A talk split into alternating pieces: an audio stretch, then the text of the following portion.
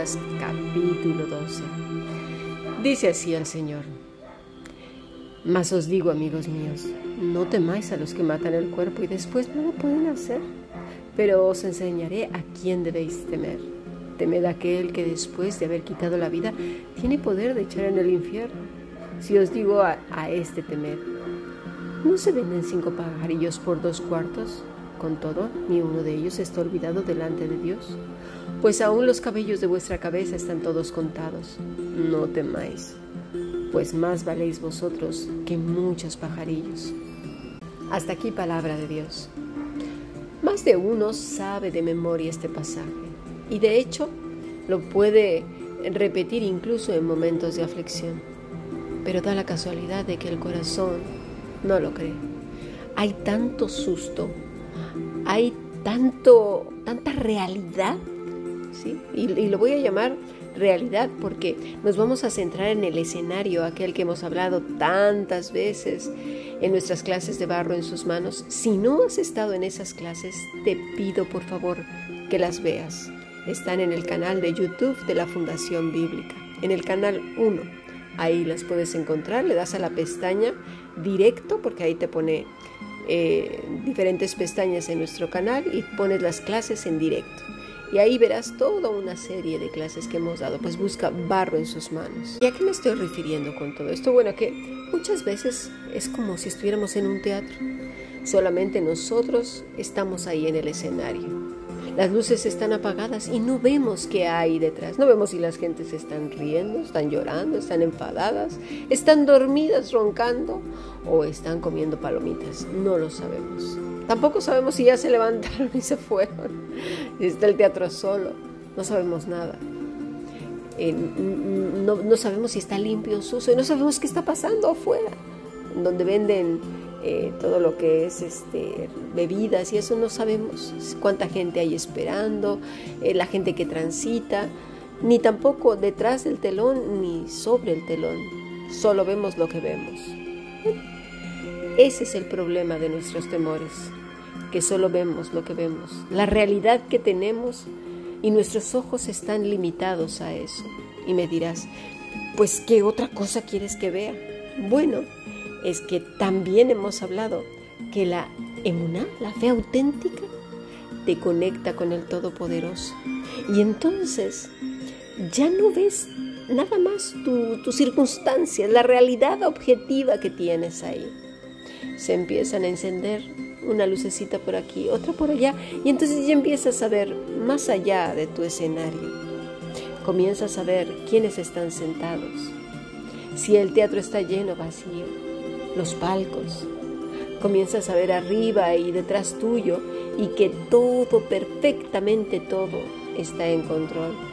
No ves ahí un montón de gente apelmazada eh, eh, pisándose unos a otros para ver la función. Todo está perfecto. Un ejemplo.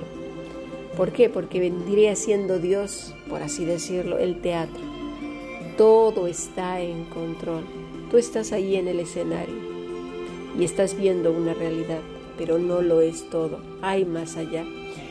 Vamos a leer un poco de esa realidad que tú estás viviendo. Es posible que la estés viviendo justo ahora.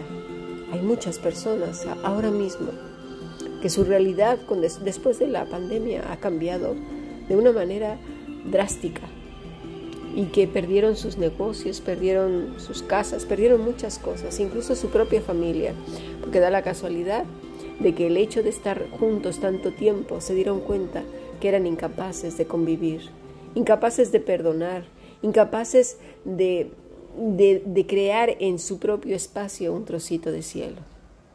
Y eso lo convirtió en un infierno. Así pues, fue un tiempo en el que descubrimos tantas cosas, pero ¿sabes algo? Es la perfecta oportunidad para empezar a trabajar contigo mismo, contigo misma. Dios se encargará de lo demás. Pero si tú viste un montón de cosas que salieron ahí y que, eh, eh, y que además te recomiendo que no te victimices. Observa bien todas esas reacciones tuyas y empezar a trabajar con ello. Verás que las luces se comienzan a encender y todo lo que gira a tu alrededor está en perfecta supervisión y es para bien porque mejorarás, serás mejor persona. Resulta que nos vamos a ir al escenario de una persona, en que su realidad, bueno, bueno, estaba tremenda. Dice así, en el libro de Ruth, capítulo 1. Aconteció en los días que gobernaban los jueces que hubo hambre en la tierra, y un varón de Belén de Judá fue a morar en los campos de Moab, él y su mujer y sus dos hijos. El nombre de aquel varón era Elimelech, y el de la mujer, Noemí. Los nombres de sus hijos eran Mahlón y Kelión, efrateos de Belén, de Belén de Judá. Llegaron pues a los campos de Moab y se quedaron allí.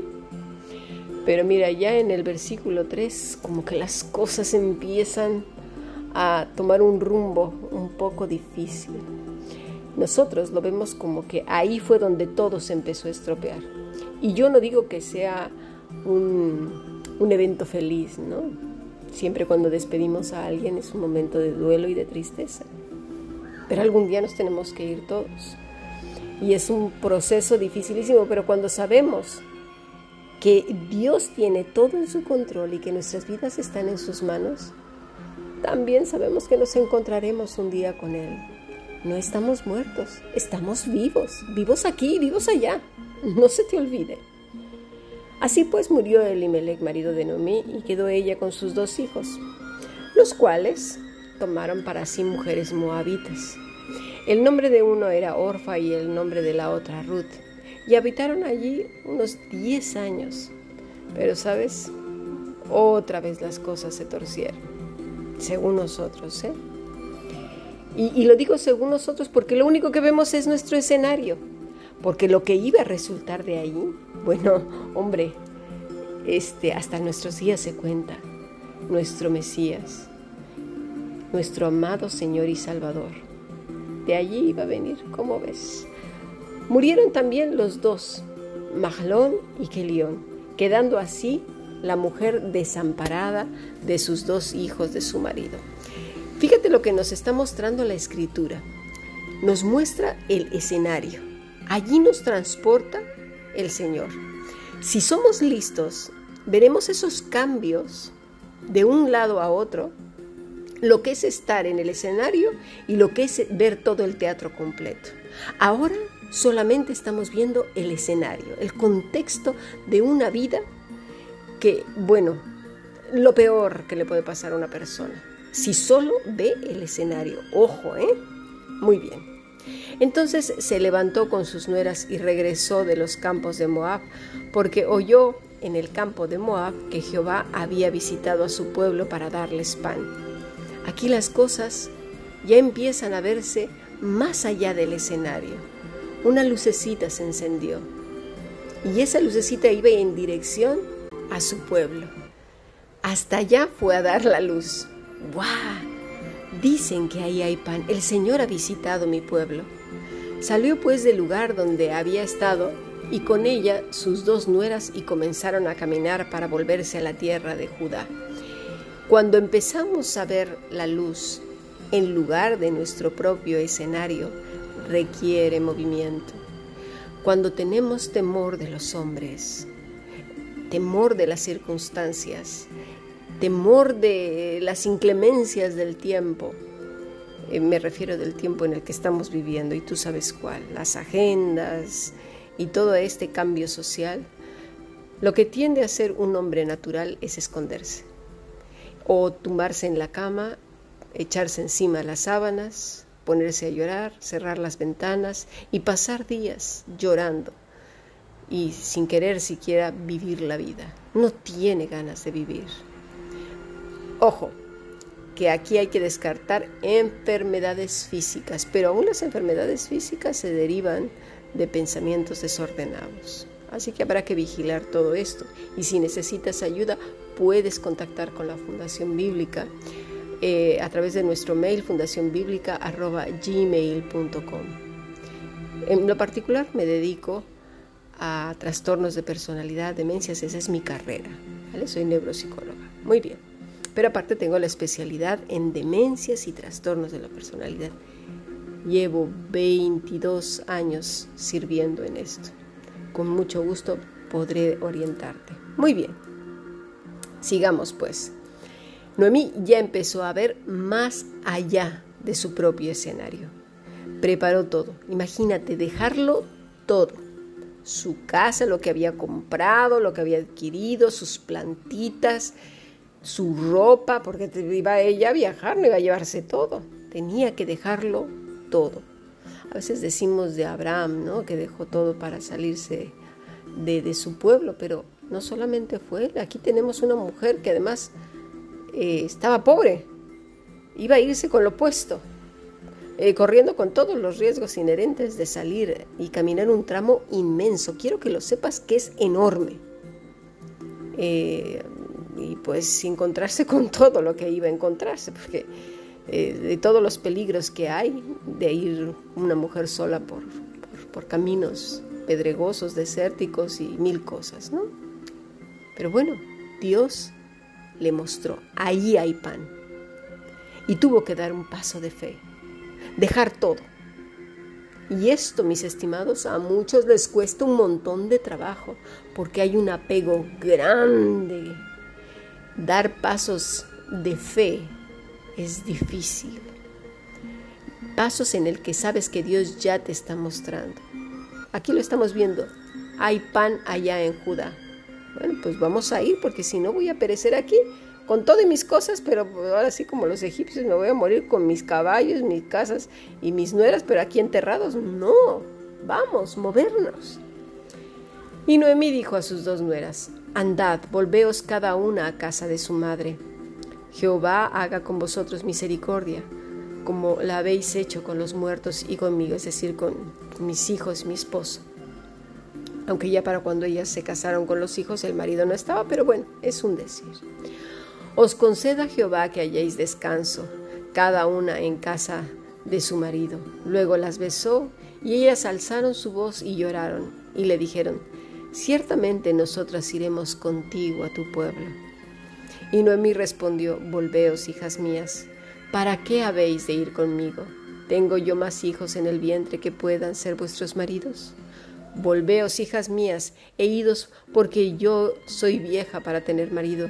Y aunque dijese, esperanza tengo, y esta noche estuviese con mi marido, y aún diese a luz, ¿habíais vosotras de esperarlos hasta que fuesen grandes? ¿Habíais de quedaros sin casar por amor a ellos? No, hijas mías, que mayor amargura tengo yo que vosotras, pues la mano de Jehová ha salido contra mí. Anda, Noemí, qué patinazo acabas de dar ahora. Todo iba tan bien. Se dejó abatir en su amargura. Sin embargo, esta buena y bella suegra, ¿eh? Eh, todas, todas en algún momento dado seremos suegras. bueno, yo ya soy.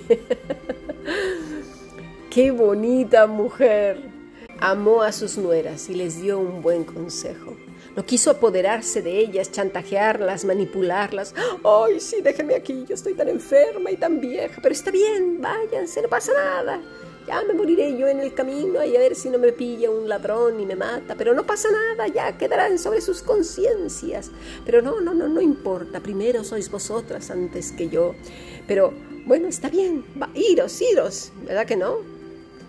Las besó y les dijo, andad, que vosotras tenéis también derecho de tener vuestros, vuestras vidas, vuestros hijos.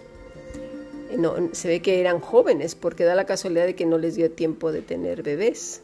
Así que pues ella como buena suegra dejó ir a sus nueras, ir tranquilamente. Y ellas obviamente sentían aprecio por su suegra. Qué bonito es eso, que podamos llevarnos bien en nueras, nueras y suegras. Pero luego resulta que esto se convierte Salem, ¿no? Que es el pueblo donde se supone que está la leyenda de las brujas. Madre del amor hermoso, ya no se sabe quién se está mordiendo a quién. Qué horrible testimonio para unas y para otras. Horrible. Atacándose y peleándose por el, la, la suegra por el hijo y la mujer por el marido, el hombre ahí en medio, sin saber qué hacer entre unas y otras, porque tanto las unas como las otras insensatas, en ninguna cabe la prudencia, y el marido tampoco sabe poner en paz ni a una ni a otra. Bueno, eh, un caos, y, la casa se convierte en un ring de box, de lucha libre juntos y de sumo. Ahí las tres cosas. Madre del amor hermoso, los que padecen ahí son los hijos. Pero bueno, en este caso no sucedió así. Buen testimonio tenemos aquí de cómo relacionarnos entre familia. Bueno, y dice Ruth, no me ruegues que te deje y me aparte de ti, porque a donde quiera que tú fueres, iré yo, y donde quiera que vivieres, viviré. Tu pueblo será mi pueblo y tu Dios mi Dios. Donde tú murieres, yo moriré, y allí seré sepultada. Así me haga Jehová, y aún me añada. Solo la muerte hará separación entre nosotras dos. Y viendo Noemí que estaba tan resuelta a ir con ella, no dijo más. Mira, te voy a decir una cosa. Si Ruth responde así es porque ella ya creía en el Todopoderoso. No es tan fácil decir estas palabras. El testimonio que tenía Ruth de su suegra, de su propio marido, la vida que llevaban era el reflejo de esa adoración a Dios. Por eso Ruth emite estas palabras. No quiere decir que apenas iba a creer. Ella ya creía en, el Todopoderoso. Tan es así que le dijo, no me importa. Yo sé quién es Jehová. Yo sé quién es el Todopoderoso, el Eterno. ¿Eh? Así que Él será para mí mi Dios. Y creo que a estas alturas ya lo era. ¿Por qué? Nos vamos a ir al capítulo 3. Dice así, después le dijo su suegra a Noemí, hija mía, no he de buscar hogar para ti para que te vaya bien.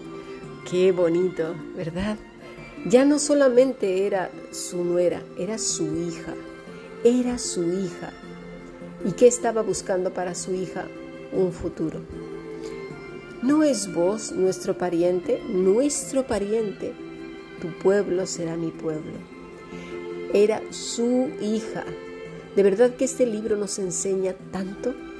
a poderlos relacionar entre unos y otros. Qué importante es el testimonio, qué importante es conectar con Dios la emuná, la fe auténtica. Se muestra en las palabras, se muestra en el deseo que tienes para el otro, se muestra en la confianza en Dios. Fíjese lo que dice esta señora. ¿No es vos nuestro pariente con cuyas criadas tú has estado?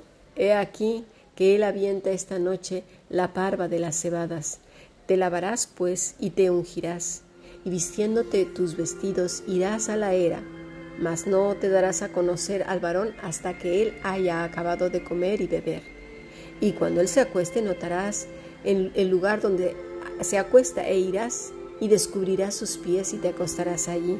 Y él te dirá lo que hayas de hacer. Y ella respondió, haré todo lo que tú me mandes. Una hija obediente. Mira, hoy en día los hijos mayores lo único que hacen con sus padres es ser irreverentes, groseros, descuidados. No tienen ni un mínimo de consideración con sus padres. Es triste porque además nosotros como padres también somos culpables de ellos. No los enseñamos a amarnos, a respetarnos. Bueno, hasta el último día de nuestras vidas deben respetarlos. No tenemos por qué entregarles cuentas ni pedirles permiso de nada. Pero no sé en qué momento ellos toman el control y uno ya no puede hacer nada. ¿eh? Bueno, yo no, pero eh, me refiero en general. Y, meten unas regañinas a los padres con una falta de respeto impresionante. ¿Cuántas cuentas tendrán que entregar los hijos por tratar así a sus padres? Es que mi papá y mi madre son unos perversos, malvados, que no sé cómo me ha tocado escuchar eso de muchos hijos. Es posible, sí, pero se manda que honres a tus padres.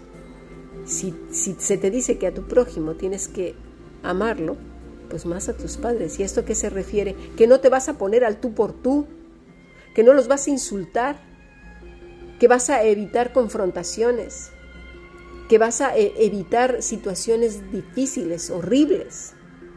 Si sabes que son imprudentes, que sabes que son insensatos, que no, les, que, no tienen sabiduría, pues no, no, no, te pongas en el ring, no, no provoques las cosas, Si sabes que a cada rato están buscando problemas, pues pide a Dios sabiduría para gestionar todas estas cosas. Pero hay unos que dicen, ah, si tú me dices, pues yo te digo dos. Ah, tú me dices dos, pues yo te digo tres. Y así venga, va, y total que la cosa se pone, pero que arde. Y ahí todo se arruina, ya se pusieron enfermos todos, ya no se quieren volver a ver hasta dentro de ocho mil años, ya no se hablan y es que la culpa la tiene él, la ella o quien sea. Pidamos sabiduría y, y necesitamos ser prudentes. De verdad. Así pues Ruth le dice, yo haré todo lo que tú me mandes. ¿De dónde salió este consejo? Mira, a veces con todo y nuestro dolor, no quiere decir que por eso ya somos una hoja tirada en el suelo achicharrada lista para echar en el fuego. Dios es paciente y sabe que muchas cosas te duelen y que es difícil olvidarlas, que es difícil pasar por alto, que no, que, que son tragos muy difíciles de pasar. Pero el Señor no es como nosotros que estamos ahí juzgando y criticándonos y ya levántate, ya deberías de ser de otra manera, que cómo es posible que no tienes fe.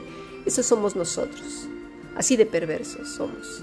Encima de lo que ya está la persona toda hecha polvo, pues venimos y sas con el zapato a darle. No, el Señor no es así. Le dio sabiduría a Noemí para darle el consejo más apropiado a su nueva hija, a su hija Ruth. Y Ruth, apegada a Dios, sabiendo que su suegra, que ahora era su madre, estaba apegada al Dios verdadero, sabía que ese consejo era el apropiado. ¿Qué diferencia de los insensatos a los que están apegados al Dios verdadero? Que hay en una, que son pámpanos. ¿Por qué? Porque ya no solamente se ve el escenario, ya las luces se han encendido y se ve muchísimo más que antes. Ahora se ve al Todopoderoso teniendo las cosas en control, en supervisión.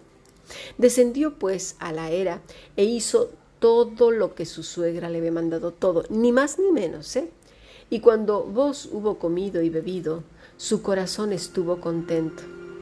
¿Cómo es posible que este hombre haya hecho exactamente aquellas cosas que dijo Nomi?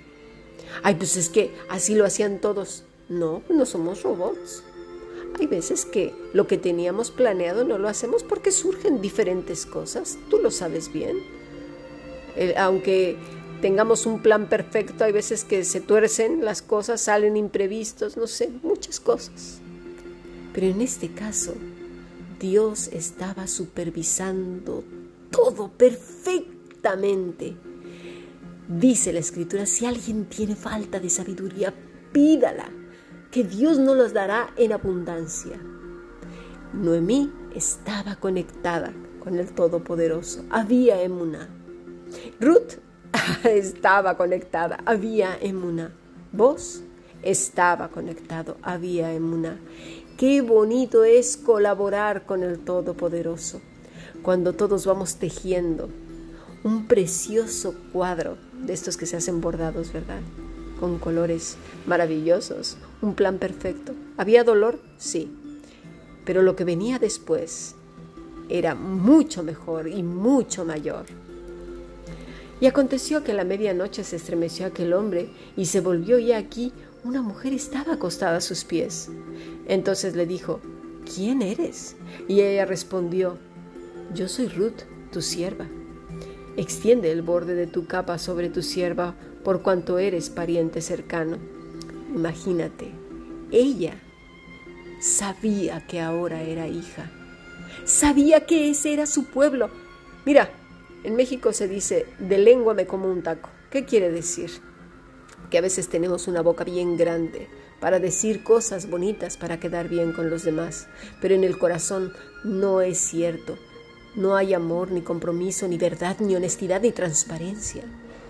Cuando la palabra de Dios nos dice del justo Job, del justo Noé, del justo Enoch, está hablando de gente genuina, transparente, verdadera, íntegra delante de Dios. ¿Nos damos cuenta? Es la, la, la, conexión con Dios es, eh, es continua, es esa vid verdadera lo que dijo Cristo.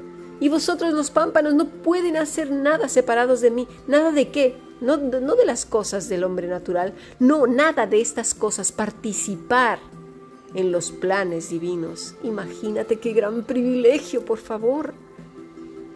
Así pues, el versículo 10 y le dijo, bendita seas tú de Jehová. ¿Cómo lo supo el hombre? Eh? Hija mía, has hecho mejor tú postrera bondad que la primera, no yendo en busca de jóvenes, sean pobres o ricos. Ahora pues, no temas, hija mía, yo haré contigo, mira, lo que tú digas, lo que tú digas. de verdad que cuando Dios bendice nuestros pies, nuestros caminos, porque estamos conectados a Él, es maravilloso entonces no cesamos de dar las gracias.